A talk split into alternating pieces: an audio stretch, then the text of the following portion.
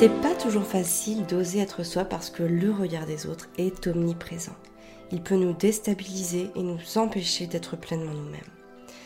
J'ai été une petite fille complètement sous l'emprise du regard des autres. Je pensais que l'amour, et notamment l'amour de mes parents, était conditionné à ce que je faisais de bien, ou en tout cas de bien à leurs yeux. Cette façon de diriger mes pensées elle aurait pu avoir des conséquences négatives sur ma vie de tous les jours aujourd'hui. Et pourtant, c'est de ce problème qu'est née ma plus grande force. Et c'est ce que je vais vous raconter aujourd'hui dans ce nouveau podcast.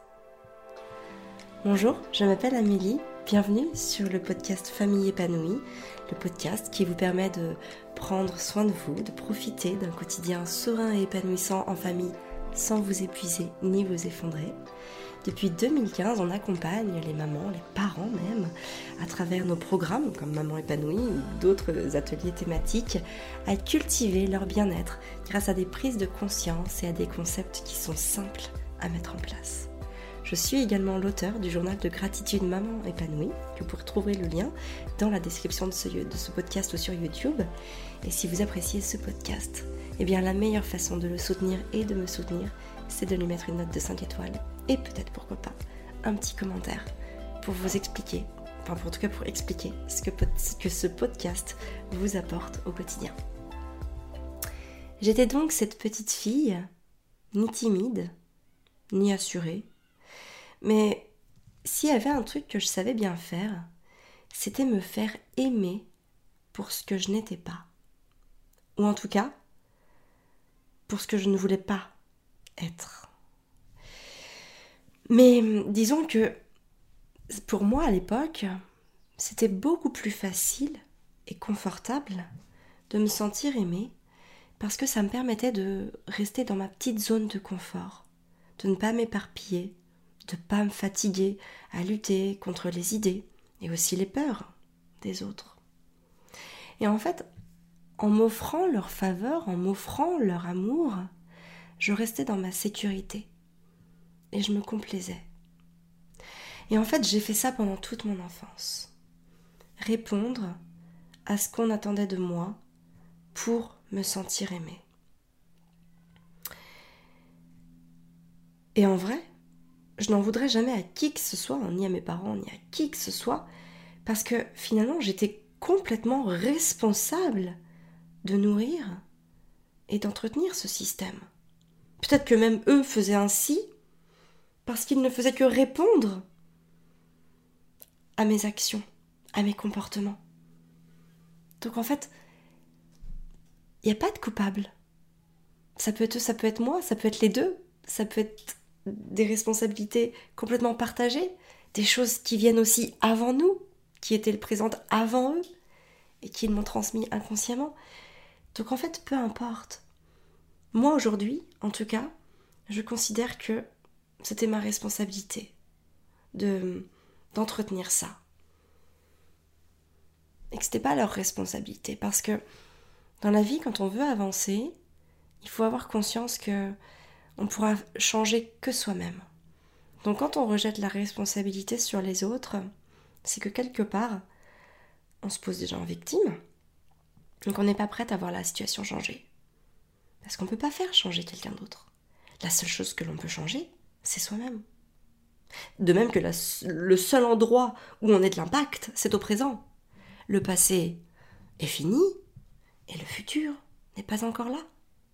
Donc notre seule marge de manœuvre, c'est nous au présent.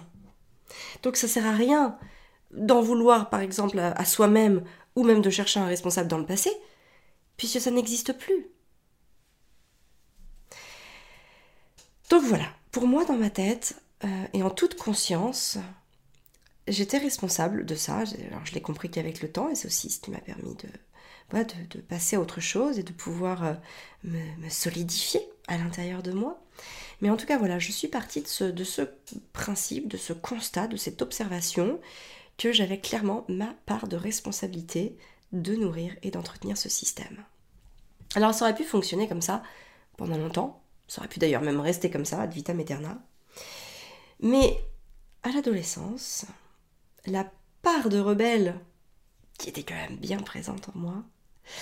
Euh, et qui n'avait encore jamais pu s'exprimer, hein, puisque voilà, c'était plus facile pour moi de, de, de me remplir de l'amour des autres en répondant à leurs attentes, eh bien, elle a tout lâché, cette part de rebelle. Et ça a fait mal. Parce qu'à ce moment-là, je suis rentrée en opposition avec tout le monde. Mes parents, ma famille, mes amis. J'ai rien canalisé du tout et tout est sorti d'un coup. Comme ça. Ça fait un énorme boom. Un boom qui a duré 3-4 ans. Et en fait, pendant cette période de ma vie, je fonctionnais à la contradiction. Dans ma tête, ça fonctionnait comme genre euh, C'est ça que vous attendez de moi? Hein, c'est ça? Eh bah ok, je vais faire exactement le contraire. Et du coup, bah, qu'est-ce qui s'est passé? Bah, Je me suis brûlé les ailes. Elles ont beaucoup, beaucoup brûlé. Je suis tombée. Et parfois, je suis tombée de très haut. Hein, j'avais des amis qui étaient tout sauf des amis et qui ne faisaient que profiter de moi.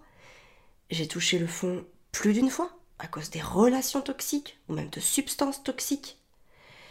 Mais finalement, c'est aussi de ces profondeurs que mon véritable moi a pu émerger. C'est de ces profondeurs que je suis née une deuxième fois. Et que cette force qui me caractérise aujourd'hui, elle a pu s'ancrer en moi. Alors ça s'est pas fait en un claquement de doigts, hein, je tiens à le préciser. D'ailleurs, pour être sincèrement honnête et transparente avec vous, j'y travaille encore chaque jour, même si ça se voit pas, même si peut-être que vous, de l'autre côté de cet écran ou de ce podcast, vous avez l'impression que je suis une personne euh, hyper forte, avec énormément de confiance en elle, euh, qui s'en fiche du regard des autres, etc. etc. Non, c'est un travail de développement que je fais chaque jour sur moi-même, et que ça n'arrive pas comme ça, que je travaille pour ça, que je, me, responsabilise pour ça, que je me nourris pour ça, que je me forme pour ça, que je suis patiente aussi pour ça. Donc ça serait faux, hein, bien sûr, de dire que tout est acquis. D'ailleurs, je pars toujours du principe dans la vie que rien n'est jamais acquis. Parce que quand on pense que quelque chose est acquis, c'est le seul moyen de le perdre. Donc finalement, euh, voilà, euh, sentir toujours ce désir pour aller vers quelque chose d'autre, je trouve que c'est le moyen le plus puissant euh, pour aller chercher la motivation, l'énergie et l'envie de toujours s'accomplir et, de toujours donner aussi le meilleur de soi, sans injonction, hein, bien sûr. Donc c'est facile aussi de penser que tout le monde était mieux que moi. Moi j'avais cette fâcheuse tendance à penser que j'étais la seule dans mon cas. Que les autres y réussissaient toujours ce qu'ils entreprenaient, que c'était génial, qu'ils avaient euh, tout ce que je n'avais pas, ils étaient tout ce que je n'étais pas, et ils représentaient tout ce que je voulais. Donc ça, c'est voilà, j'avais toujours ce, cette diminution à mon égard, euh, avec cet effet loupe, cet effet grandissant, sur tout le, tout, le, reste, tous les autres. Et d'ailleurs, je pense que finalement, c'est pas moi qui étais euh, voilà, plus, plus minime, plus petite qu'une autre, c'est juste que ma loupe était trop puissante sur les autres. Et je ne sais pour quelle raison, je pensais toujours que mon avis comptait moins que celui de quelqu'un d'autre, que mes besoins, que mes envies pouvaient largement passer en second plan par rapport à d'autres, ou en tout cas par rapport à celles et ceux des autres. La réalité, c'est que j'étais une victime. Et en vrai, plus on accorde d'importance au regard des autres, et plus on va lui donner du pouvoir à ce regard des autres. Et du coup, la conséquence intrinsèque, c'est que notre jugement à nous perd de sa valeur. Et donc, dans ce drama que j'ai pu vivre à l'adolescence, mon pouvoir personnel parce qu'on a toujours un pouvoir personnel et dans chaque problème, il y a une solution. À nous de la trouver. Parfois, elle est évidente, parfois, elle ne l'est pas. Mais j'ai envie de dire, pour la trouver, il faut la chercher. Eh bien, dans ce drama que j'ai pu vivre à mon adolescence, mon pouvoir personnel a été de me reconnecter profondément et intensément à moi-même. Comme mon côté rebelle me faisait faire des choses que les autres n'approuvaient pas, je me retrouvais en conflit, je me retrouvais en guerre, et donc je n'avais plus leur amour pour me porter. Et ça, c'était un vrai problème pour moi. Parce que pendant toute ma, mon enfance, je m'étais nourrie de cet amour. En vrai, on ne peut pas vivre sans amour. En tout cas, moi, je ne pouvais pas, j'y parvenais pas. Et donc, à ce moment-là de ma vie, j'ai commencé à faire quelque chose qui m'a sauvé la vie. Quelque chose que j'ai fait en désespoir de cause et quelque chose qui n'était absolument pas prémédité. Je peux même dire que je n'ai aucun mérite à avoir fait ça, puisque dans ma tête d'adolescente, la seule chose qui m'animait, c'était de me sauver. Et eh ben, qu'est-ce que j'ai fait pour, me sauver moi-même? Eh ben, je me suis mise à m'aimer. Donc oui, c'était plus un acte désespéré, plutôt qu'une conviction d'agir ainsi. J'ai vraiment pas de mérite à avoir fait ça parce que ça a été complètement spontané et irréfléchi. Mais je me suis mis en mode sauveteur de moi-même. Et finalement, pour me sauver, comme j'avais besoin d'amour, la seule chose que je pouvais faire pour cultiver cet amour, c'était de m'aimer moi-même. Et c'est devenu ma priorité. C'est devenu ma priorité pour me sauver, uniquement pour me sauver, pour ne pas m'effondrer. Et en fait, c'est intéressant d'observer que dans ma vie, eh ben, le même schéma, il se répète tout le temps. Alors avec moins d'intensité à chaque fois, parce que plus le temps passe et plus j'ose être moi. Mais quand je repense à toutes ces périodes charnières de ma vie, à chaque fois, c'est parti de ok, je suis la petite Amélie qui va hum, faire plaisir aux autres et qui va faire les choses en complaisance au regard des autres. Et donc si j'y réfléchis, euh, eh bien quand, euh, quand j'ai voulu euh, faire mes quand j'ai voulu après mon bac je voulais être comédienne mais mes parents voilà étaient pas tout à fait d'accord donc j'ai fait un BTS action commerciale et puis ensuite je suis je me suis mise à travailler en banque comme mon papa mais au bout de un an bah, j'ai lâché ce job parce que ça m'allait pas. Et en fait, je voulais renourrir, à ce moment, c'est la rebelle qui voulait nourrir son objectif personnel. Et donc là, en fait, comme je voulais monter ma boîte, et eh ben, je me suis dit, ok, je vais faire une ESC. Et d'ailleurs, euh, voilà, on s'est, on s'est mutuellement euh, motivé avec Fabien, parce que j'étais déjà du coup à cette époque-là avec lui, avec euh, Fabien, mon mari. Et donc, on s'est mis à aller sur Paris, on a déménagé sur Paris pour faire une école de commerce. Donc, on a fait notre école de commerce. Et puis, on a bossé pour d'honorables jobs. Hein. Sur le papier, on, était vraiment le couple parfait. Et j'en étais fière, hein, très clairement. J'en étais très très fière au début parce que les autres me complimentaient sur ma situation et que c'était agréable, hein, que c'était confortable. Encore une fois, je, retombais dans ce confort d'être aimée. Mais ça m'allait pas. En vrai, le truc, c'est que j'étais pas heureuse. En vrai, la réalité, c'est que je pleurais le soir aux toilettes. Enfin, dans la journée, je pleurais, je veux dire, aux toilettes. Et le soir, euh, je faisais des scènes pas possibles à Fabien parce que je voulais pas qu'il aille dans sa boîte et je voulais pas aller dans la mienne. Comme si il allait pouvoir me sauver. Et au bout de à peine 18 mois, on a pris la décision, donc du coup, notamment motivé par moi, de quitter notre job pour rien du tout. On n'avait rien derrière. On a juste quitté notre job avec la furieuse envie de monter notre boîte. On n'avait pas de projet, de tangible. Donc, encore une fois, je me suis mise en rupture de ce qu'on attendait de moi. Et puis, on a monté notre première boîte, un site e-commerce. Euh, du coup, c'était accessible hein, dans la compréhension du mode de fonctionnement par tout le monde. Mais au bout de trois ans, on a bien vu que ça ne nous apportait absolument pas l'essence de ce que l'on voulait. Donc, on a tout arrêté encore une fois et on a créé Famille épanouie en 2014. Et c'est dans ce job que j'ai vraiment commencé à me sentir moi. Et au niveau perso, bah c'est pareil, hein, il, y a eu, plein d'étapes. Hein. Il y a eu le lit à d'Arthur, euh, le fait de m'entêter à le faire dormir dans sa chambre. Ça, ça correspond vraiment au regard des autres. Hein, parce que voilà, ça vivrait pas en moi euh, d'arrêter l'allaitement ou de le faire dormir dans sa chambre tout seul. Mais heureusement, j'ai su réagir à temps. Donc pour l'allaitement, tout s'est bien passé, j'ai pas eu à arrêter mon allaitement, heureusement. Et au bout de neuf mois, au bout de neuf mois, l'entêter, enfin en tout cas m'entêter à le faire dormir dans sa chambre, euh, bah, j'ai dit stop j'ai assumé tout ça et on a fait ce que dodo et on a mis en place ce dortoir familial, tout simplement. Et encore plus récemment, euh, à la rentrée 2020, j'ai fait scolariser les enfants parce que j'avais envie de me conformer aux attentes des autres, de la société. Mais six semaines après, aux, vacances de la Toussaint, on est retourné en instruction famille. Parce que j'ai écouté la vibration au fond de moi. Et peut-être même que ça s'arrêtera pas là. Peut-être que encore dans ma vie, je continuerai à me conformer au regard des autres. Parce que c'est normal de vouloir se conformer au regard des autres. Quelque part, c'est aussi la facilité. Et c'est pas toujours évident de faire toujours des actions qui soient en marge de ce que feraient les autres. C'est compliqué. C'est inconfortable. Parfois même, c'est fatigant. On a toujours l'impression de lutter. Puis, puis, vous savez, on se sent différente en fait. C'est pas agréable de se sentir différente parce que on a ce besoin de, de, s'intégrer à un groupe. Hein, le besoin d'être pris en compte, le besoin d'être approuvé dans ce qu'on fait. C'est normal de rechercher ça. Alors évidemment, le point positif, c'est qu'à chaque fois, bah, ces périodes de repli, elles durent de moins en moins de temps. Donc j'ose espérer que, voilà, s'il y en a encore, elles dureront encore de moins en moins de temps. Mais si je vous raconte tout ça, c'est pour vous dire que oser être soi, ça ne se fait pas du jour au lendemain. D'accord? Vous allez avoir des prises de conscience qui vont planter des graines, mais en réalité, ça peut vous prendre du temps. Ça peut vous prendre du temps de, changer, de vous transformer et d'oser aussi vous incarner à travers vos convictions et vos idéaux. Et ça, je veux que vous l'entendiez. Parce qu'on a trop souvent tendance à entendre qu'on peut changer en quelques semaines, voire en quelques mois. Mais non, ça prend du temps d'oser être soi-même.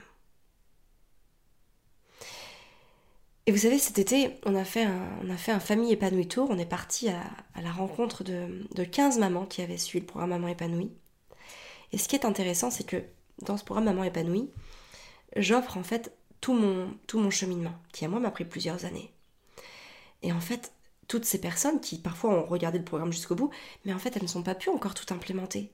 Et elles me disent Mais c'est précieux, on le garde Amélie. On le garde, on sait qu'on peut y revenir, on sait qu'il est là. Et en fait, à chaque fois, elles m'ont dit, ça a été des, tes enseignements sont des moteurs pour nous changer, mais on y va à notre temps, à notre rythme, en fonction de nous, en fonction de ce qu'on peut faire, de ce qui nous parle. Parce qu'on ne peut pas tout changer d'un coup. Et que ça prend du temps. Et d'ailleurs, je le dis très souvent dans le programme, faites attention, moi je vous explique tout là ce que j'ai fait, toutes mes prises de conscience. Maintenant, voilà, ça va prendre plus ou moins de temps pour changer. Et en fait, ce qui est intéressant, c'est pas la destination où vous allez. Hein. Vous savez, on l'entend partout ça aujourd'hui, mais ce qui est important, c'est le chemin, parce que c'est à travers ce chemin qu'on s'accomplit. C'est à travers ce chemin qu'on grandit. D'ailleurs, c'est lui qui nous fait grandir. C'est un processus. Et c'est important d'en avoir conscience quand euh, il y a des choses dans notre quotidien qui nous embêtent, qui nous enquiquinent, qu'on aimerait voir disparaître. Au lieu de chercher à les faire disparaître, j'ai envie de dire, en fait même, moquez-vous-en. Ne cherchez pas à faire disparaître ce que vous voulez changer, transformer, voir disparaître. Par contre, faites rentrer d'autres choses. Faites rentrer ce que vous voulez vraiment voir dans votre vie, sans chercher à faire disparaître. Et plus vous allez faire rentrer ce que vous voulez dans votre vie, moins vous laisserez de place à toutes ces choses qui vous enquiquinent. Et en fait, elles disparaîtront d'elles-mêmes. Parce qu'à un moment, il y aura tellement de nouvelles choses que vous voulez faire rentrer dans votre vie qui vont s'implémenter en vous, qui vont s'ancrer en vous, que ça va prendre toute la place. Et donc toutes ces choses que vous voulez cacher, dont vous n'êtes pas fier, que vous assumez pas ou quoi que ce soit, elles disparaîtront d'elles-mêmes au fur et à mesure. Il s'agit vraiment que, en tout cas, pour moi, ça a été, enfin c'est clairement comme ça tous les jours, c'est quand je, je me sens alignée avec moi-même que je me sens vraiment heureuse c'est quand vraiment je ressens cet alignement, que je sens cette entièreté de tout mon être qui m'élève à l'infini. Et la chose la plus importante à faire, c'est de commencer par observer, prendre conscience. Observez toutes ces fois où quand vous dites oui aux autres, en répondant à leurs attentes ou à quoi que ce soit, en réalité, vous vous dites non à vous. Et peut-être que aujourd'hui, c'est la seule chose que vous pourrez faire. C'est la seule action que vous allez pouvoir faire. Juste observer toutes ces fois où quand vous dites oui aux autres, vous vous dites non à vous. Et si c'est le cas, c'est ok. Parce que cette étape, elle est indispensable. Si vous sautez cette étape, vous n'allez pas pouvoir euh, vous ancrer après par la suite. Parce que vous aurez loupé une étape fondamentale du processus. Parce qu'on ne peut changer que ce dont on a conscience. Donc vraiment, Commencez par ça. Peut-être qu'aujourd'hui, vous pouvez vous engager que là-dessus. Ok, Amélie, je m'engage à observer toutes les fois où quand je dis oui aux autres, quand je réponds aux attentes des autres, quand je réponds à la, à à pression sociale des autres, je me dis non à moi. Peut-être que c'est ça, et uniquement là-dessus qu'aujourd'hui maintenant, vous pouvez vous engager. Et c'est ok, c'est parfait, c'est beau, c'est magnifique. Bravo. Et peut-être que vous êtes à un, stade où vous avez déjà pris conscience de ça, et que maintenant, eh ben, l'étape suivante, c'est de commencer par faire ce qu'il y a de plus facile à vos yeux. Vous savez, il n'y a pas de petites choses. Ça n'existe pas. Il y a toutes ces choses que vous faites pour oser être vous. Point barre. Donc ne minimisez pas vos actions, ne minimisez pas vos engagements. Chaque décision que vous prenez pour vous, eh bien elle est là, elle s'impose, et elle est là. Donc peut-être que vous en êtes là, vous êtes, peut-être en train de, vous dire, ok, moi j'ai conscience de toutes les fois où je me dis non, donc maintenant, bah, je vais commencer à me dire oui. Mais comme c'est pas facile, bah, peut-être que je vais commencer juste parce qu'il y a de plus facile. Et c'est ok. Parce que je vous dis, c'est, c'est par ça que vous allez pouvoir aboutir à plus grand ensuite. Et enfin, la troisième chose que j'ai envie de vous dire, c'est que oser être soi doit toujours se faire dans l'intelligence. C'est-à-dire que oser être soi, oser prendre sa place, c'est pas piquer celle des autres. C'est pas faire de l'ombre à l'autre. C'est pas monter sur l'autre pour s'élever. Une fleur ne se soucie pas d'être en compétition avec la fleur d'à côté. Elle se contente de fleurir. Et ça, c'est quelque chose que vraiment je veux que vous ayez en tête. Alors, avec quoi repartir de, ce podcast? Vraiment, ne vous souciez pas du temps qu'il vous faut pour oser être vous. Le temps n'est qu'une donnée anxiogène qui vous pousse à renoncer à abandonner. Laissez-vous le temps d'être celle que vous avez besoin d'être, parce que le vrai bonheur est déjà en vous. Et en fait, vous avez déjà tout ce qu'il vous faut pour le faire éclore. Donc, réfléchissez dès maintenant à ce que vous pouvez faire pour oser être vous-même. Peut-être que vous en êtes qu'au stade où vous avez besoin de prendre conscience de toutes ces fois où vous renoncez à être vous pour répondre aux attentes et aux regards des autres. Et ce stade-là est super, parce qu'il ne faut surtout pas le louper. C'est la première étape fondamentale, on ne peut changer que ce dont on a conscience. Ou alors vous savez déjà très bien ce que vous avez besoin de faire, et dans ce cas-là, engagez-vous avec vous-même pour passer à l'action sur quelque chose. Même si cette chose vous semble petite ou ridiculement petite, rappelez-vous que chaque chaîne, aussi grand et majestueux soit-il, n'a été au départ qu'un gland. Voilà, j'espère que ce podcast vous aura fait du bien. J'espère que cette journée, vous allez la passer avec au moins euh, une prise de conscience sur ce oui que vous avez le droit de vous accorder pour oser être vous-même, ou alors une action que vous allez vous faire, que vous allez vraiment euh, faire, faire vraiment pour pouvoir oser être vous-même. C'est tout ce que je vous souhaite pour aujourd'hui. Je vous embrasse très fort. N'hésitez pas à venir me mettre un petit message ou à partager ce podcast sur vos réseaux sociaux. Euh, merci pour tout, merci de votre soutien, merci pour votre confiance et votre écoute. Je vous souhaite une très très belle journée et prenez soin de vous pour pouvoir prendre soin de ceux que vous aimez le plus.